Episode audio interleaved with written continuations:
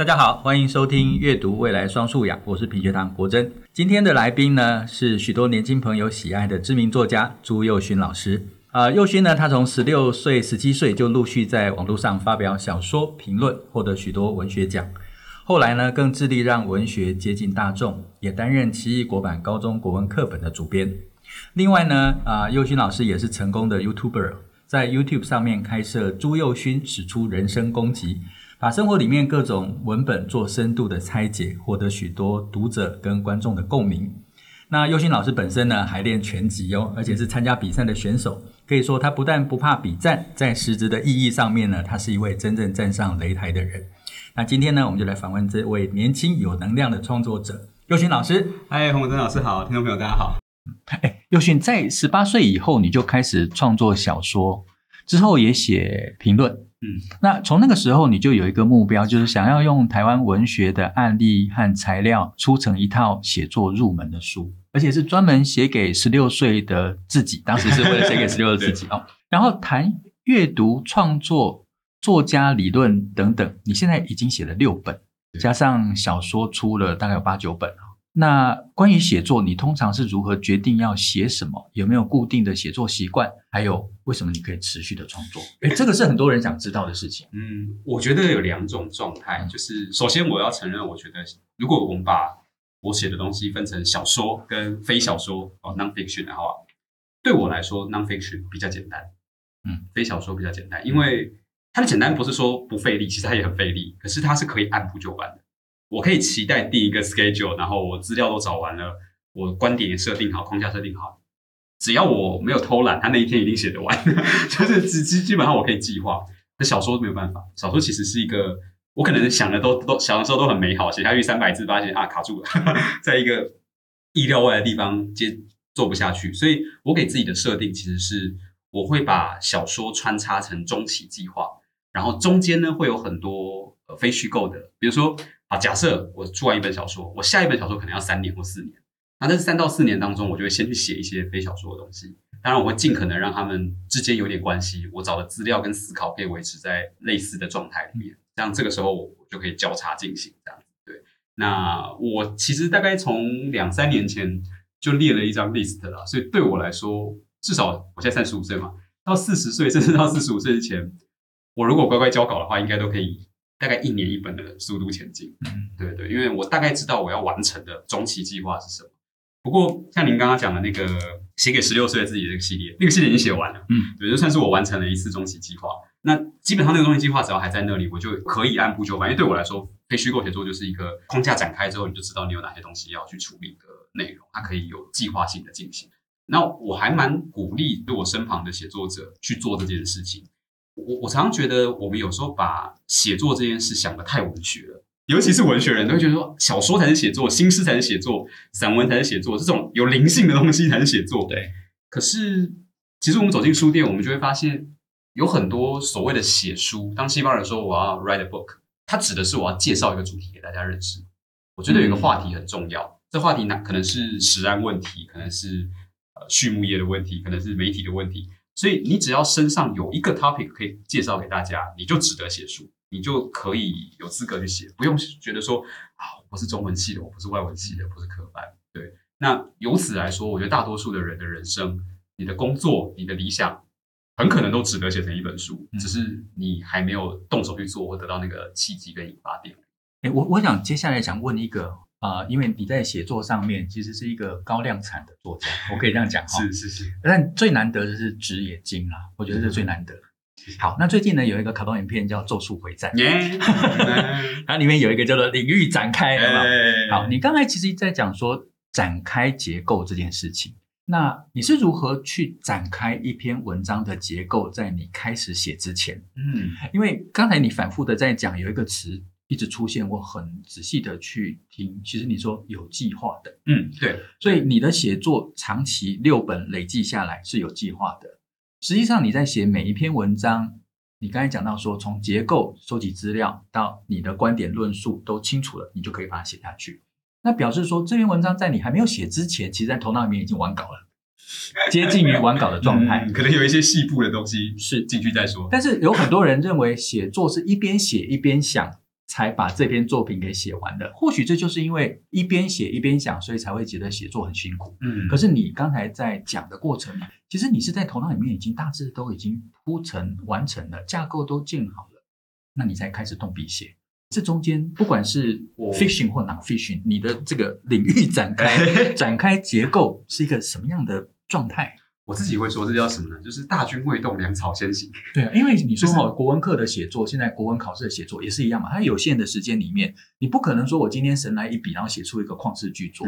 它绝对是一个规划好的写作，甚至连字数都要控制好。我的做法是这个样子，就是我觉得刚刚您讲到一个很关键的，就是有写作的人都知道，写作为什么难，是因为你要一次处理太多事情。如果我什么都没有计划，我就进去写。你看我要考虑什么？我要考虑这文章的主题是什么？对，这个主题底下第一段要写什么？第一段里面这句话要怎么写？我要选什么词？我想我读者是谁？我要怎么？我要考虑的事太多了。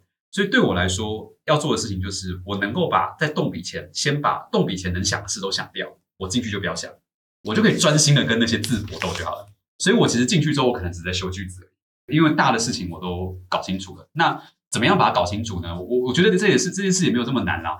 我觉得大家可以有一个想法，就是你就当做你在做购物清单，是，就是回去全联买东西的时候，我会有购物清单。我今天要买萝萝卜，我今天要买肉，我今天要买牛奶。一样，我进到这篇文章的时候，当我把资料都看的差不多了，我会跟自己讲：好，这篇文章里我一定要介绍到第一个台湾飞行员他的故事。好，我一定要介绍到这个飞行员后面的这个家族长什么样子。我一定要介绍到，好，我可能列了三四个点。我那这个三四个点不见得是学术上最重要的哦，纯粹是因为我觉得读者会觉得它有趣，这是我觉得最有趣，一定要写的点。好，我把购物清单列了三四个点，接下来我再做排顺序跟连连看。对，好，我可能第一节就写到这个点，那第二节要写第二个点，可是第一到第二点中间要做个衔接，我专心的衔接就好了，因为点都设定好了。其实所谓的结构不过如此，它并不是一个多么麻烦的东西。虽然我们有时候讲结构会讲的好像是建筑师在盖房子。可是你知道写文章有一个比建筑开心的地方是，你的结构就算没有算的那么精密，房子也是不会倒的，就是文章也不会压死任何一个人，所以你不用那么担心。你就是把你要讲的话都像是 checklist 一样，咚咚咚勾完就好。那这个这个购物清单它还有一个好处是，有时候你写到一半会突然发现，我本来以为很有趣的点好像没那么有趣。或者我突然想到另外一个有趣的点了，那你就去改一下你的购物清单，就把这道墙拆了。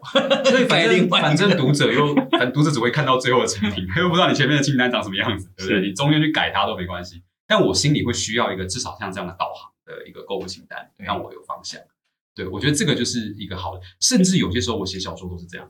对，就我写小说，当然不是说我要呈现什么主题，而是变成说我一定要写那个景，我要写他们告白，哦，我要写他们分手，我我我这个景我觉得很棒，我我就是要看他们。这个跟前女友遇到的时候，三个人在那边修罗场。好，我心里有一个这样的景的时候，我就想办法连过去就对了。这个时候我要考虑的事情反而变单纯，可以专心的去处理文字上的处理，或者是其他细部的东西。的确，我觉得我自己写作上面也是慢慢才建立那个经验。小时候我也是凭，反正想到什么，小时候我觉得都是这样，就是呃笔随意转，就是那样子的写作状况。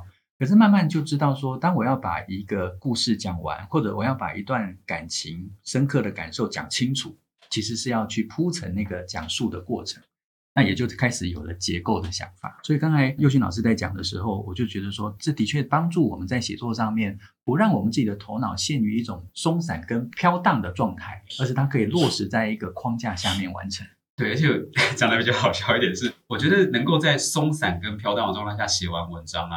某种程度上，那是因为你够年轻，就是你的脑袋还很活跃，是你可以有很多想象力，乱飞乱抓啊，怎么抓都有东西的时候，那当然你通常可以这样。可是因为我自己读文学史，说真的啦，大多数的作家在五六十岁的时候很容易进入一个走下坡的状态。嗯，但我就去找那些没走下坡，他们到底做了什么？结果我就会发现，没走下坡的这些写作者，他们的计划性跟纪律都是比较好的。没错，对，因为当你年纪大了，到了一个程度之后。你的经验增加了，可能体能下降了。你体能下降，你脑袋可能没有办法维持像以前那么活跃、那么长时间的工作的时候，你就要靠着结构去维持你的写作品质。所以我，我其实觉得这是一个好习惯。年轻的时候，当然你如果我都会跟学生这样讲啦，如果你现在觉得你你这样凭着你的直觉硬来，你写得完你就写没关系，那这是你现在的资源跟状态，你不用觉得对不起。但你心里要保留一个开放性是，是到了某一天，你的体能没那么好了，你的。脑袋没有办法那么活跃的时候，你也不要排斥有结构，因为我觉得很多人会担心说，这样会不会变得很降气？嗯，其实还好啦，真的还好，因为因为你的结构只要设定好到一个程度，呃，降气是失败的结构，你会感觉到。你其实只要是成功的结构都不会让人觉得降气的。哎，你这样讲，我就想到另外一个我们都啊、呃、认识的作家，叫做村上春树，嗯、他就是一个用慢跑一直保持体力，能够维持在一种可以写长篇的状态。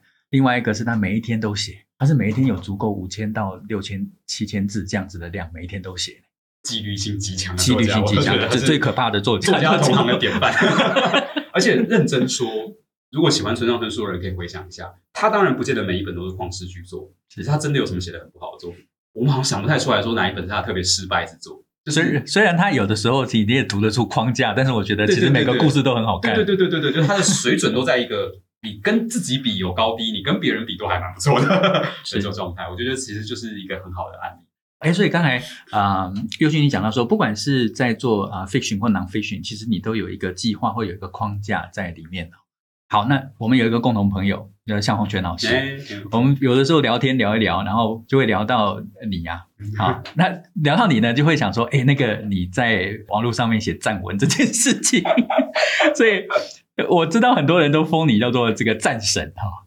但我觉得在战文里面有一个东西是我们的孩子非常需要的。就是批判性思考。嗯，我觉得写战文不容易，因为你必须看出对方哪一个地方值得战。你是怎么训练这个？总不能说你今天平常就是吵架吵出来的。我自己觉得这跟我念社科院的关系很大，因为我自己念社会学，然后我们社会学里面有一个大家很受欢迎的入门书是 c e r a m i u s 的社会学的想象。他其实在讲社会学归根究底只有三种想象力。第一种想象力叫做历史的想象力，就是我们回去看看以前的人怎么干的，对，对照一下，那我们现在做的真的比较好吗？另一种是人类学的想象力，就是去看看别人怎么干的，其他族群的人怎么做的，那我们到底比较喜欢哪一个？他的第三种想象力叫做批判的想象力，他就说你永远都不要对现状满足，人类的弹性很大，所以我们永远都可以更好。那对我来说，这对我启发性很大，就是说批判并不是找麻烦。批判其实我觉得更是说，你不要对于现有的东西这么快就接受，嗯，你其实是抱着一个正向的期待，说应该可以更好吧，应该还可以再往上做一步吧，这样。那在我写文章的时候，如果我们进入到所谓战的模式，呃，我觉得实际上实物上我们比战的时候会有很多复杂的考量。其实我新书里面，对啊，你在讲那个比战的，对我就是要问说战术或者是奇怪的。不见得那么光明正大的东西，而且其实厉害的是说，比战要站出自己的高度，诶不是把对方驳倒而已，而是说你在战的过程里面是为自己占领高地，诶对，没错，我觉得这是比战最厉害的地方。我觉得他其实就是它很多策略在里面啊，对，他就是要创造一个说法，让大家觉得你的方案比别人的方案更好。嗯，我我觉得，与其说你是要驳倒对方，其实真正的目的不是说他错，他错你不见得对。没错啊，你一直讲他错。我在看你的笔战，通常都是对，嗯，那回到自己的高度，我们最后都要回来讲说，因为他在这里有一些问题，所以我觉得怎么样会更好。所以这就是我刚刚讲批判的想象力，最终是为了找到更好的答案。我们相信他还有更好的方向，这样子。那当然在。文学里面的更好，其实就会牵涉到价值判断，因为你的流派不一样，你的美学文学想象不一样，所以它的争议点就会很多。因为今天如果我们今天谈的是经济事务、社会事务，我们搞搞不好对更好这件事还是有共识的。哦，让大家都多赚点钱，绝对是更好的；让大家活得更平等，绝对是更好的。这个不会有人怀疑。可是在文学里，什么叫做更好？我觉得它就有疑义了。现实主义的更好，跟现代主义的更好。对，那这个就很好玩。说回到战神这个点哦，我其实自己都觉得，其实如果大家仔细看过，就会发现我自己从来不用这个词，因为那个其实是我封号，当然是别人封啊，哪有自己叫自己？对，因为那其实是你知道他怎么来的吗？他是出版社在我出第一本书的时候啊放上去的一个 mark，他们当时的行销标签，宝瓶出版社给的第一个 mark，就从此就跟着我。但对我来说，我一直都觉得，其实如果你跟我一样社科院出身的，你会发现。我们这些念社会科学的人都有很类似的气质，这个气质并不是我独有的，因为它其实是一个基本的学术风气，就批判性思维嘛。对，训练。嗯、但这个东西离开了社会科学院，别人会觉得我们很凶。嗯，我举个很简单的例子哦，像我们在以前念社会学的时候，常常会有一个状况是，我们读呃马克思、读涂尔干、读这些社会学家的著作，上课要讨论嘛，嗯，我们就会说啊，马克思讲的剩余价值是什么什么什么意思？老师通常下一个动作会做什么？我说你讲的东西在哪页？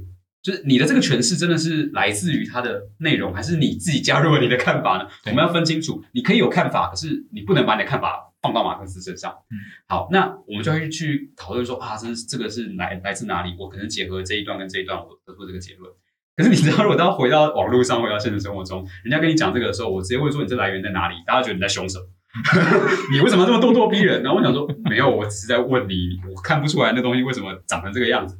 所以，其实我觉得还有一定的程度是，我在网络上的形象，一定程度上，我觉得是因为在台湾或在亚洲文化里，才会显得我好像很凶。嗯，对。但实际上，你放回放其他国家，放在其他时代，我不见得真的凶到哪里去。我自己写新书，他们互相伤害的时候，写文学史上的比战。啊，比我凶的大有人在，多的嘞！这个这个整个文学史上作家们真的打起来的时候，有时候真的是下手之残暴，对，我很恐怖。我认识几位战将，对对对对对，所以其实真的，哎，大家如果看看那个书，可能就会发现我还蛮温和的，对对。不过有趣的啊，就是让他们比战上面打一打，其实只要私下他们有这种交流的场，我其实有的还有不打不相识，对，然后就哎，其实他们感情都蛮好的，然后只是说今天可能文学观点不一样，或者是他某篇里面的作品的观点不同，然后他们会互相在啊文字上面有所激战，虽然表面看起来是激战，但是没有真正互相伤害了。对，但我我我觉得还有另外一个我很感动，或者是我觉得这为什么值得一谈的原因是。你一定是对某个东西爱到一个程度，你才会愿意为它去当然战，当然。所以其实这里面对我来说，不管对错，不管我同不同意他，我都尊敬他们这一份爱。没错，没错，这一份爱都对对我来说都很珍贵。这样子，嗯、对。我认为批判性思考是在现在的写作上面，国文老师最难教的部分。嗯，因为过去在国文的脉络底下，我们不太对过去的作者，或者是对某些经典作品质疑他，甚至是别人所做的文本分析，也不会去质疑他。所以，呃，批判性思考，如果今天要变成是我们在写作上面的一种条件的时候，那我觉得这件事情我们非拿出来谈一谈不可。嗯、所以我刚才才从战神的这个角度切进去，希望其实就是能够让大家了解说，批判性思考它在创作上面跟我们应该用什么样的态度。尤其刚才你谈到一个很重要的东西，就是啊、呃、fact 跟 opinion。哦，就是事实与观点，没错。哦，那事实与观点中间，观点可以是自己的，但事实是一个每个人看见都看见的这个客观事实。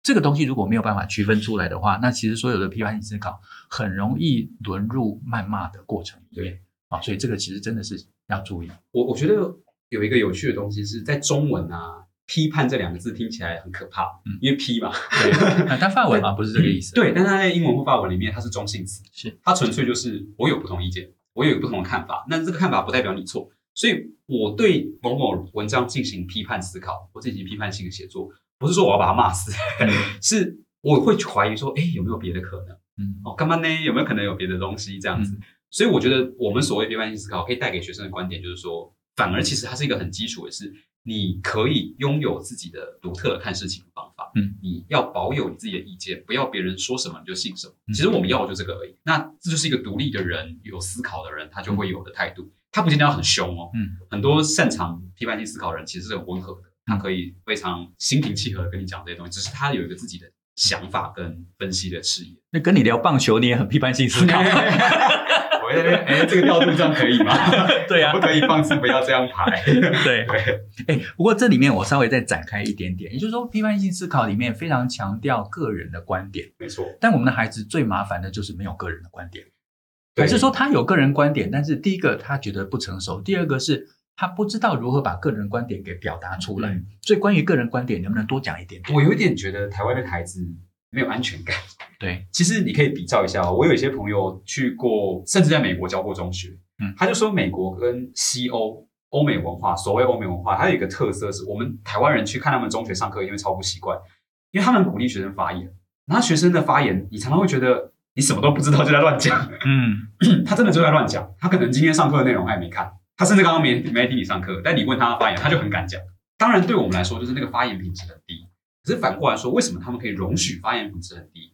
因为对他而言，对老师而言，他先建立你敢说话的安全感。是，是你现在可以很差，你现在等级可以很低，但你只要有这个安全感，你的脑袋就没有停过。是你以后会进步的。我要的是那个进步的可能性，而不是你现在就很完美。没错。但台湾的学生是，如果我没有办法讲出个什么东西来的话，或者是正确的答案，就不敢讲话。其实你很没有安全感。没错。那只是说久了之后，你反而会画地自限。所以。看短线的时候，比如说我们拿台湾的高中生跟美国的高中生比，也许你会觉得台湾的高中生水水准是很好的，但长跑来看的话，后面你会发现人家为什么有诺贝尔奖，而我们很难，就是问人家有这么多学术成就。所以这个其实是我觉得台湾的学生有点可怜的地方。那老师们，我倒觉得我们可能有时候真的稍微放下一点对品质的要求，先建立他的安全感，这件事是很重要。我们不能一边跟他说你们都不会开始思思考，然后一边又跟他说你这个意见不对，那他就不敢有意见了。对，他就他就不敢有意见。对对对，对，这这个这个其实是很难的。我妈妈是小学老师，然后我有时候会变成他的免费助教。那我去他那边教他的小朋友写作啊什么的时候。我都会花蛮长的时间去建立他一个感受是，至少在我上课的时候，你写什么都是可以的，我不会因为你的内容而去批评你。当然，我会因为你的用字、因为你的技巧、因为你的写作上的东西去想说你可不可以再调整一下。但是内容上我是不批评你的。我觉得这个东西就是我们需要先跟学生建立的互信。当我们看到国中、高中、大学生已经不太敢讲自己的意见的时候，我并不觉得他们没有意见哦。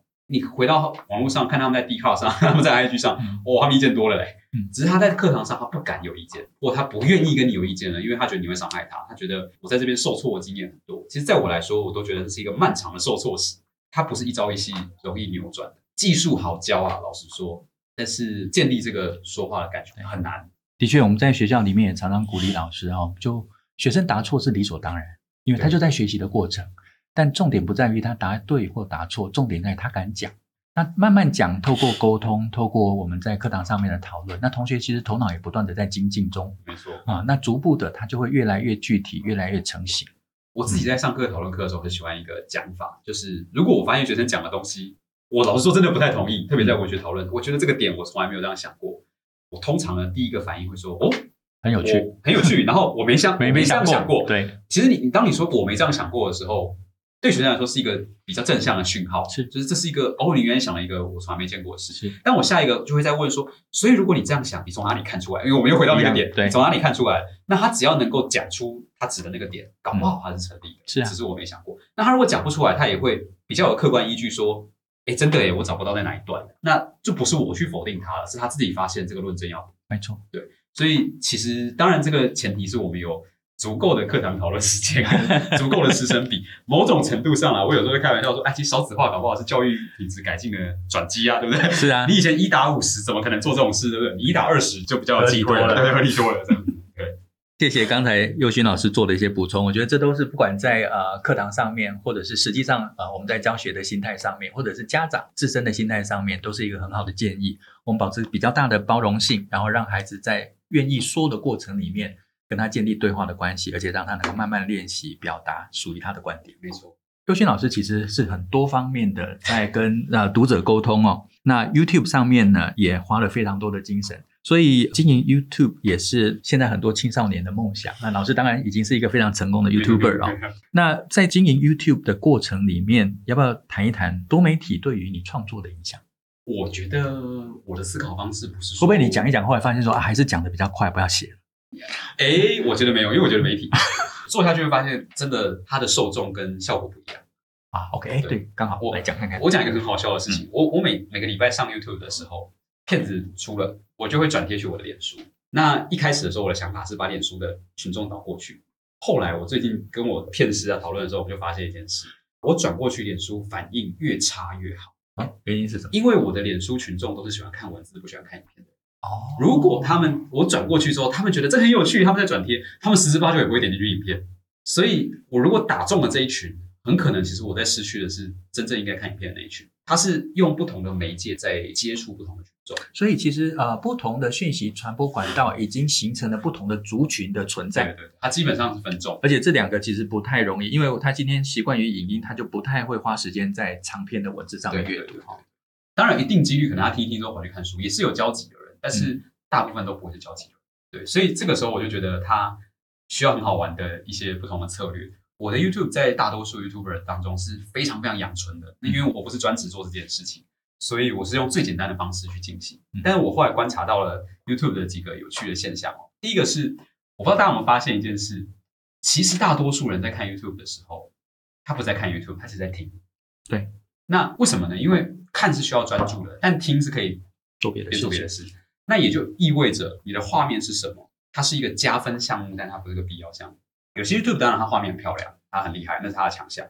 可是最阳春、最阳春的版本是我看过很多 YouTube 是它只出声音，然后它的画面就是放一堆动来动去的没有意义的图，大家还是看得很开心，你只要东西有在动就好了。所以我都会常常鼓励一些作家或者是老师们或什么，如果你想要进军 YouTube 的哦，不要压力太大，你甚至都不需要摄影机，你就网络上去找一些动态图，或者是你就走在路上东拍拍西拍拍，你人都不用入镜，你声音出来就好，然后只要画面维持动作。但你的声音内容是有料的，大家其实就可以接受这个资讯摄取形式，它是最基础的 YouTube 的做法。当然更进阶一点，它就会有别的剪接上的技术啊什么的，那个就是另外一回事。这样，回过头来说，我觉得我做 YouTube 其实是有点小小的意外啊。就是我们当时的想法是，我跟我的片师，还有我当时有有经纪公司，然后我们在讨论，二零一九年吧，我们那时候觉得脸书要完蛋了。但现在想想，其实那是个错误的看法。脸书不会完蛋，脸书只是变成某一种分众而已。对，对，它只是没那么大众而已。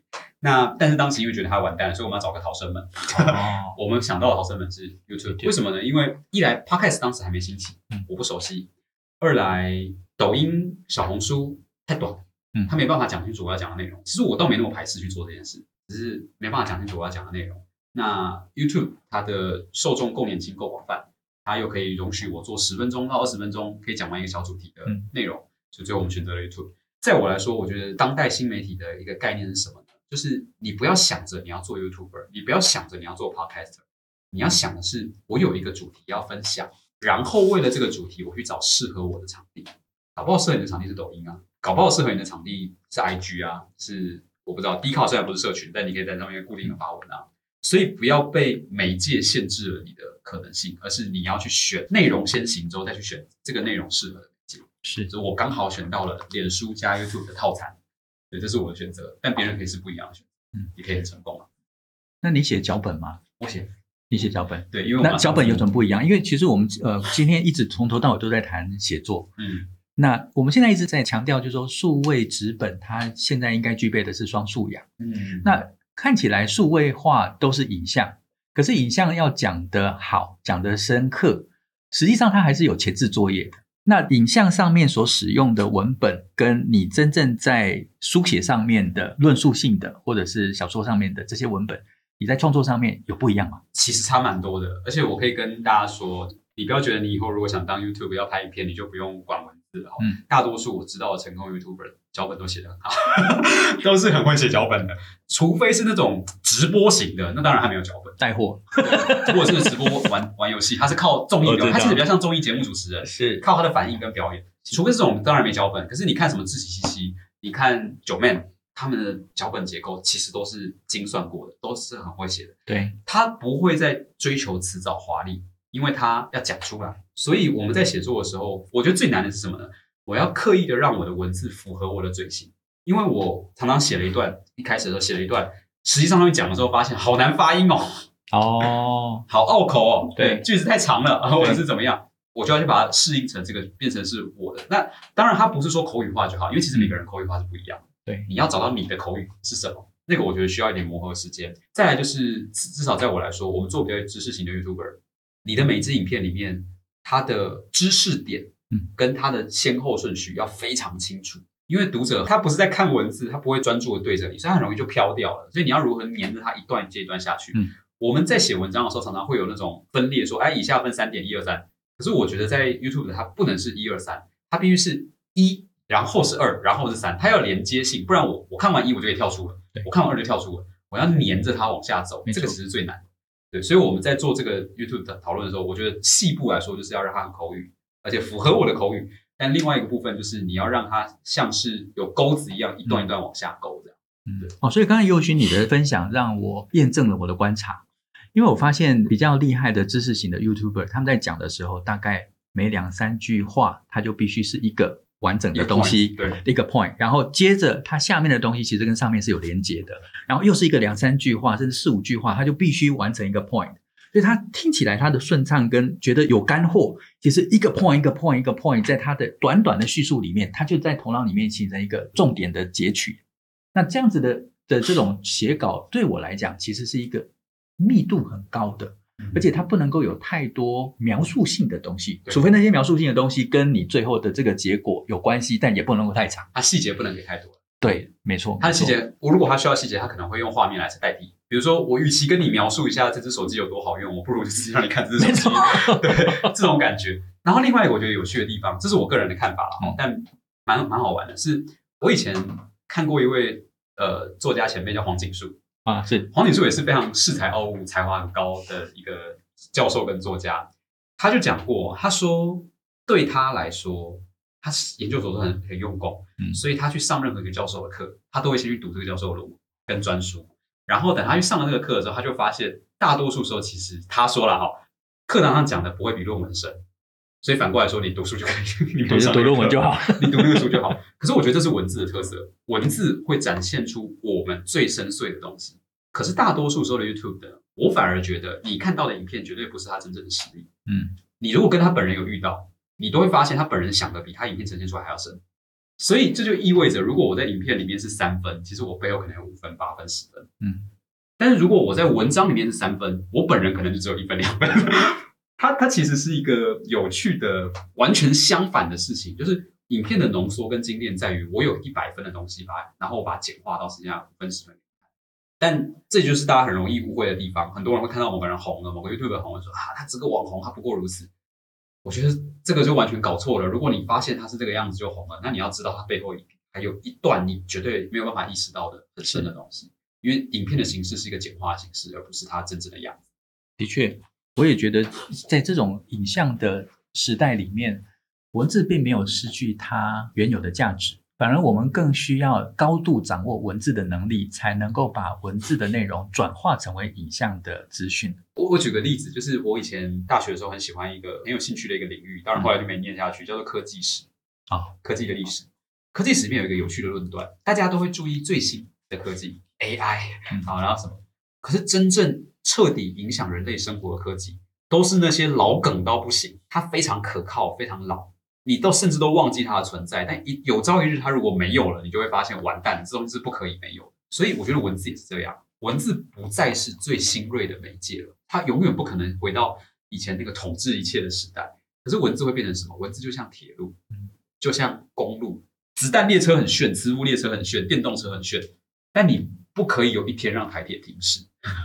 台铁很无聊，它一点都没有科技难度，它一天停驶你就天下大乱。嗯，我觉得文字就像现在，会以后会变成这个地位。我们不再是最新锐的东西，可是如果有一天你没有文字，你会发现你什么都做不了，你没办法拍影片，没办法做后续的事情。没错，对，它会变成这种不可或缺的基础建设。这个例子举得真好，对，那我就觉得这个科技史的某些论断很好玩，这样子对，判断很好玩。最后一个问题。我讲这个问题是帮很多同学跟家长问的，就是说，如果今天我们要让孩子开始有计划的，或者是有目的的开始让他学习跟练习写作，那你觉得从日常的状态下面如何开始？我觉得其实最简单的方式就是随便开一个 IG 或脸书账号，或者一个部落格，然后但是要做一个心态上的调整。嗯，我们一般人开 IG 脸书的时候，我们会当做是个人账号。所以我就分享我的生活，这当然也没有问题了哈。但我觉得更进一步要做的事情是，你要想象你有观众去写这个东西，就算实际上没有观众也无所谓，因为你带着心中有读者去写东西，其实你的东西的方向才会明确。嗯，所以其实像我自己在出很多写作练习的时候，我的写作练习不会只有题目，我都会设定它的 audience 方向。嗯，所以比如说我可能会像比如说我们在做那个比较科普性的说明啊什么的时候，我给国中生出过一个题目啊，来国中你念到国三了对不对？在国中三年当中，你最有心得的科目随便选一个哦，从这科目里面随便选一个你觉得最有趣的东西，什么一元一次方程式还是什么生物的什么东西，解释给小学六年级的你听。你能够拿你你这篇文章就是为了小学六年级的你写，你现在懂了，你要教他，啊，自从你心中带目的，你就会你就会知道要怎么。写到什么难度，你要往哪里调整？我觉得大多数人其实最缺的这个概念，所以我们平常练习可能是什么？我今天开个脸书账号，我开个 IG 账号，我们可以跟他一起做一个设定。我举个例来说，假设我是爸妈，我有一个小孩，我可能就请他开一个 IG 账号来告诉我，你今天学校里发生什么事，你心中要有我，因为我没跟你去学校，我不知道你去了这些事情。那你跟我说话的时候，你会怎么说？或者说，我们可以改成设定说，你去想象你在跟一个远方的笔友介绍你的生活。设定什么读者都可以，重点是心中要设定一个读者。每一个作家其实心中都一定有他自己的理想读者。那每个人的理想读者不一样。如果我设定的理想读者是非常学问的人，我就会写得很难；我如果设定理想读者是一般的大众，十六岁的我自己，我就会写得比较平易近人。其实我们一定要去做这个设定。那只要有这个设定，并且你可以持续的进行一些短小的输出，一天写个一两百字就好，我觉得不用多，五十、一百字，慢慢拉长两百、三百字都好。